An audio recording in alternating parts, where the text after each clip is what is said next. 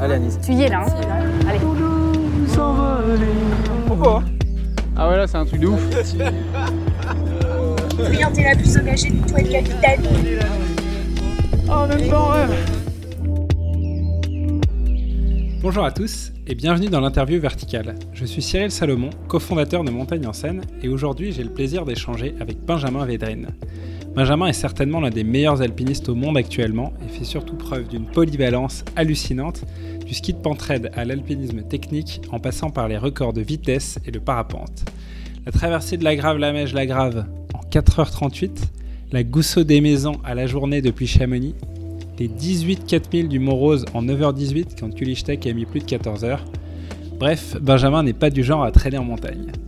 Et dans le cadre de la projection de son film Edge of Reason à Montagne en Seine, nous avons effectué une traversée du Beaufortin avec Benjamin et le réalisateur Sam Montaz, du col du Joli jusqu'à Arèche. Et cette interview a eu lieu au coucher du soleil sur l'arête de la pointe de la Combe Neuve face au Mont Blanc et à la Pyramenta. Benjamin nous parle de sa première expérience à 8000 sur les flancs du Broad Peak où il a établi un record d'ascension hallucinant de 7h28 du camp de base jusqu'au sommet. À titre de comparaison, personne sur Terre n'avait jamais mis moins de 10 heures pour gravir un 8000 depuis le camp de base. Quelques jours après cette performance, il s'attaque au K2 et s'effondre victime d'un blackout à plus de 8400 mètres d'altitude. On a parlé avec Benjamin de ces deux expériences fondatrices au royaume de l'oxygène rare. Alors sans plus attendre, c'est parti pour l'interview verticale de Benjamin Védrine. Ton projet, Benj Ah super, Ton ouais. projet. c'est mon aventure donc, ben, au Pakistan sur le Broad Peak. L'objectif c'était de faire un 8000 à la journée, depuis le camp de base jusqu'au sommet euh, d'un coup d'un seul, sans oxygène. Plutôt euh, ambitieux sur le papier et puis sur le terrain aussi en fait. T'as déjà été à 8000 ou pas? Non, c'était notre première expérience, je dis nous parce que je suis parti avec Nicolas Jean, un Ouais. copain. Et après euh, j'ai terminé tout seul, voilà, il n'a pas supporté l'impatience du camp de base. parce que c'est pas facile, il faut, il faut attendre la- le créneau météo.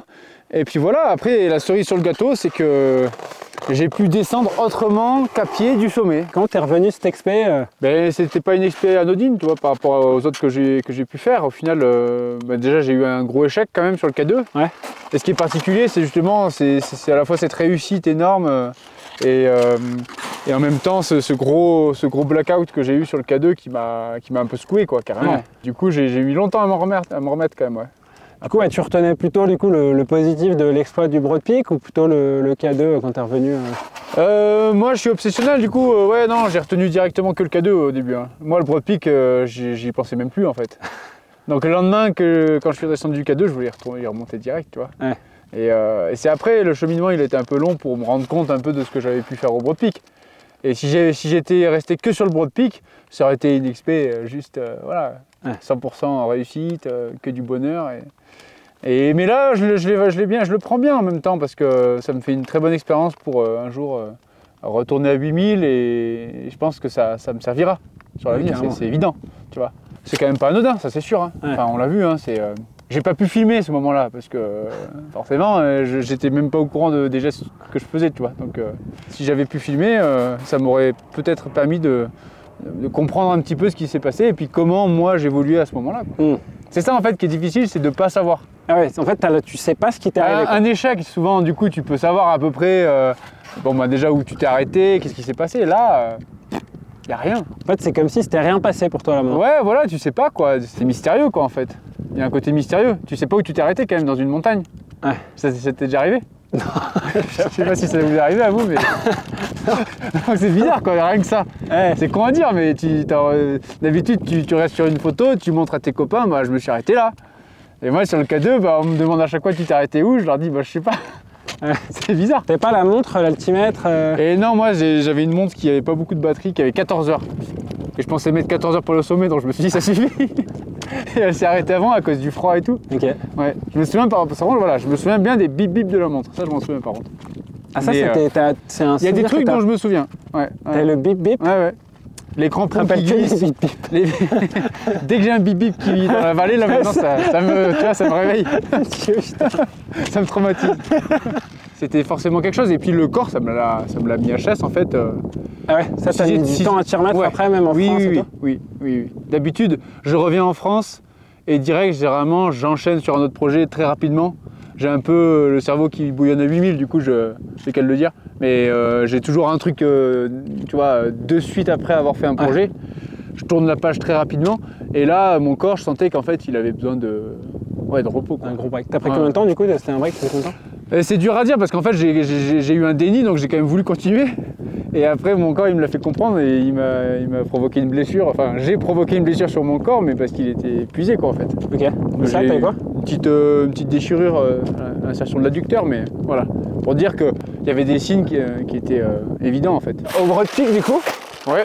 Euh, tu vois, dans cette montée, t'étais dans, t'étais dans quel, euh, enfin, dans quel état en fait? Est-ce que tu Au, rec- au record? Ouais, pendant le record. Le record, non, franchement, le record, c'était vraiment un moment, tu vois, où j'étais. Il y avait toutes les planètes qui s'alignaient.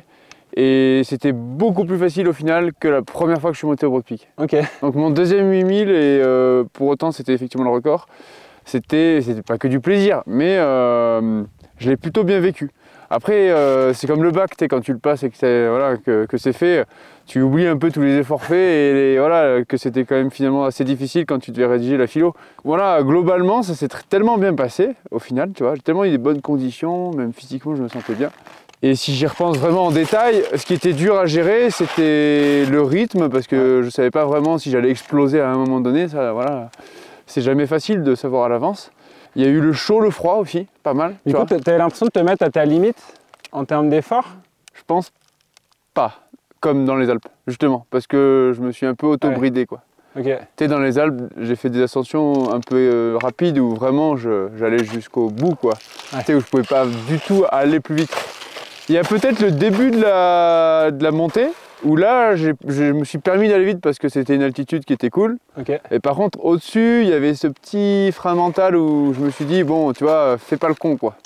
Fais pas le con parce qu'il vaut mieux arriver, euh, si tu veux, peut-être aller une demi-heure trop tard, mais euh, en vie. Ouais. T'as compris quoi. Donc euh, il y avait ce petit côté un peu de prudence euh, qui, je pense, mais elle était favorable. À l'avenir, tu vois, si jamais euh, tu imagines la même euh, tactique que qu'Anne-Lise Ouais. au GR20, euh, tu peux peut-être imaginer aller plus haut dans les tours. Parce que du coup, tu as, imaginons, deux personnes devant, t'as pas de sac, ça peut être intéressant du point de vue de la performance pure. quoi. Moi, par contre, après, j'étais super content voilà, de, de- de faire ce truc euh, vraiment en perso, euh, enfin plutôt seul au final.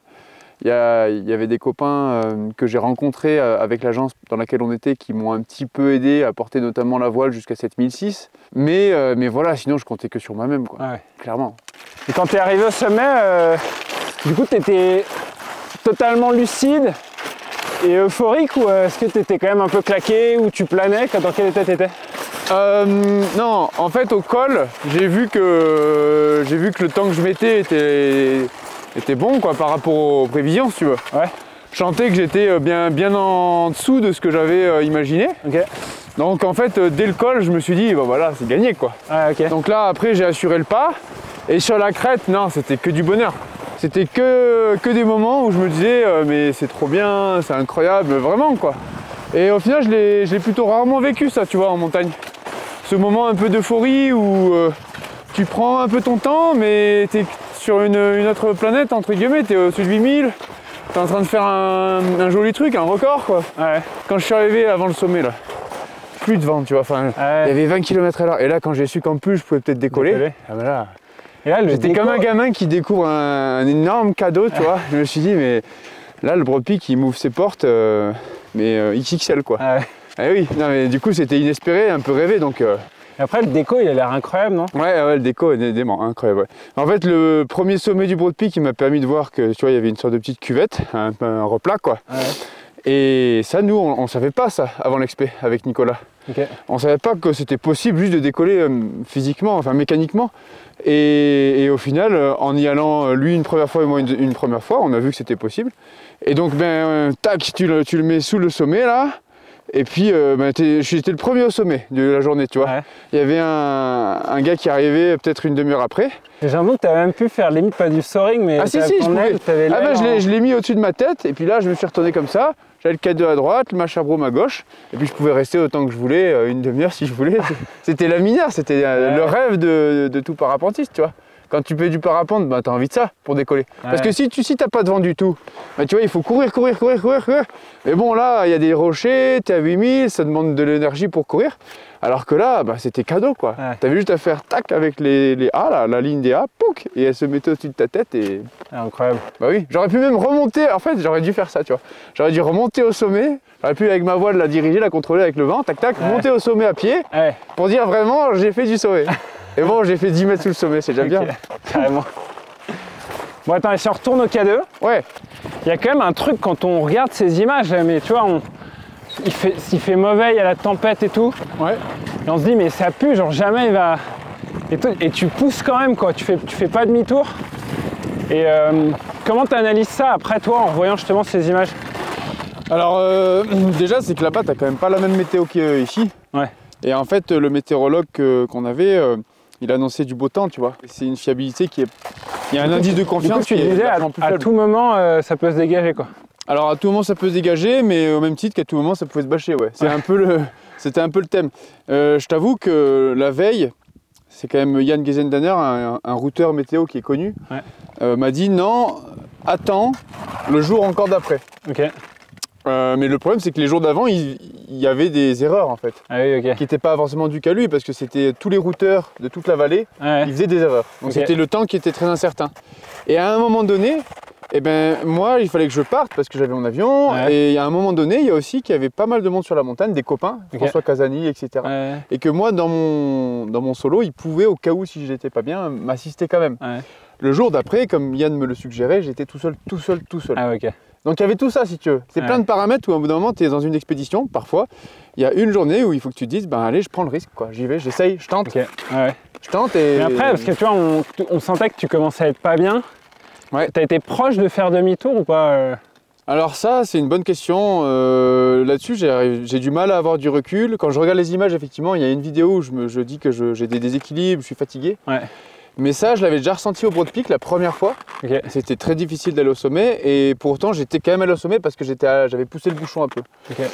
Là, le, pouce- le bouchon, je l'ai poussé. J'ai sûrement poussé un peu trop, effectivement. Ouais. C'est un peu le côté euh, du sommet qui t'aimante en fait, un peu magnétique. Ouais. Et c'est l'ivresse des sommets un peu aussi, hein, qui, qui t'amène à peut-être prendre des décisions qui sont euh, vont un peu au-delà de la raison, quoi, tu vois. Ouais. Et si c'était à refaire, peut-être que maintenant, euh, en- connaissant euh, ce qui m'est arrivé, je, je serais plus vigilant, je pense, ouais, sur l'avenir. Donc euh, ça peut servir à, à vous d'ailleurs, si vous allez un jour sur un 8000. voilà, les, les signes annonciateurs, effectivement, fatigue. Il y a un curseur. C'est dur parce vois. que. Mais oui, dans tous les cas, tu vas l'avoir. Tu vas l'avoir. Donc c'est ça qui est dur en fait. C'est hyper dur. Mais je pense que c'est en te connaissant, avec l'expérience, tu sauras peut-être à un moment donné un déclic qui te dira genre ah, là c'est trop. Ouais. J'ai trop, j'ai dépassé la limite, tu vois. Voilà, c'est du cas par cas quoi. Ça peut. euh, la prochaine fois, autant euh, ça se passera mal alors que j'aurai peut-être moins de symptômes aussi, tu vois. C'est c'est Ouais. délicat les 8000. hein. Il Ouais. y a quand même une prise de risque par rapport à ça euh, qui est inhérente. quoi. Et du coup, j'imagine, ce que tu disais hier, quoi, c'était un peu. euh, ça a quand même été un peu traumatisant et tout. Ouais. Tu te vois quand même retourner à 8000 sur le K2 et tout? C'est comme n'importe quelle montagne à laquelle, dans laquelle tu as fait demi-tour. Si tu es un peu passionné, tu as un côté un petit peu obsessionnel, c'est un peu le cas pour moi. hein. J'ai j'ai- j'ai du mal à, à renoncer à, à mes objectifs. Si je les ai pas atteints, j'ai envie de voilà, d'aller en haut. Le K2, j'ai bien envie d'y retourner. Mais j'avoue que finalement, en y repensant de plus en plus, la voie normale, tu vois, je pense que j'ai pas forcément envie de refouler euh, euh, la même trace, quoi, en fait. Ok. J'ai envie de, de voir là où je me suis arrêté, mais plutôt dans- en descendant. Mais pas à la montée, ça, ça serait, il y aurait un côté peut-être un peu, je sais pas, euh, un peu chat noir, tu sais, un peu de superstition quoi, si j'y retournais par là. Et parce qu'après, toi, tu as quand même fait des voies hyper techniques, tu vois, au Chamelan Ouais, et ouais. tout. Justement, est-ce que c'est parce que là, là c'était vraiment le chrono Oui. C'est une expé dédiée Oui, oui. au chrono. Dans laquelle tu prends le plus de plaisir finalement. euh, T'as pas pris plus de plaisir quand même à ouvrir une voie au Chamelan Ben moi j'aime bien les deux en fait, sincèrement, et j'en discutais avec Denis Sourupko et tu vois, c'est des profils euh, un peu similaires avec le mien. On se fait plaisir dans les deux cas quoi. Franchement, dans une ouverture, c'est vrai que c'est laborieux, t'en chies, tu fais des longueurs que tu connais pas, et il y a un côté très aventureux. Mais là, sur les 8000 euh, en solo, sur une voie normale, euh, rapidement, franchement, tu- il y, a- aussi quelque chose quand même. hein. Ouais, non, franchement, il y a, y a- il y a de l'émotion, il y a un truc qui se passe, et puis il y a beaucoup de calculs aussi avant, tu vois. Ouais. Il y a plein de paramètres. euh, c'est fascinant quand même aussi, moi je trouve. hein. Enfin, rendre quelque chose d'impossible un peu possible aussi, tu vois, pour toi. Il y, a, y un vrai challenge, quoi, en gros. Dans les deux cas, j'ai ouais. autant de pression dans l'un que dans, l'autre. Voire, J'avais même presque plus de pression là sur les 8000, hein. beaucoup plus Ah ouais même. Ouais, ouais. Ah ouais, parce que tu sais, sur le Chamlang, sur des voies techniques, c'est dur, mais t'es deux, tu vas très lentement. Là, la réussite, elle est conditionnée par ton temps. Ouais. Donc si tu fais pas un bon temps, ton expel est un peu raté quoi. Donc c'est un peu, c'est dur quoi physiquement et mentalement. Faut que tu sois prêt et tout. Mais sur le K2, j'avoue que j'aimerais bien justement un peu mélanger ça si tu veux. Donc faire une voie qui est un peu plus technique, en style alpin, là où il y a moins de monde, mais assez rapidement quand même. Ok. Voilà. Ça, ça serait l'idéal. Là, je toucherais un peu la grâce, euh, Dément. la grâce de l'himalayisme. Bon bah allez, bah merci Benj pour ces éclaircissements, c'était magique. Ah, pas de souci. Et voilà, c'est terminé pour cette interview verticale avec Benjamin Védrine. Le film Edge of Reason est à découvrir en avant-première lors du festival Montagne en Seine, en tournée dans le monde entier à partir du 13 avril. Merci d'avance si vous pouvez nous laisser une note et un commentaire sur les plateformes et n'hésitez pas à nous suggérer des sportifs ou des sportives que vous souhaiteriez que l'on invite sur ce podcast. Pour la prochaine interview verticale, nous aurons la chance d'échanger avec Soline Kenzel qui a réalisé une incroyable ascension en libre du Golden Gate au Yosemite. D'ici là, faites-vous plaisir en montagne et à bientôt pour une prochaine interview verticale.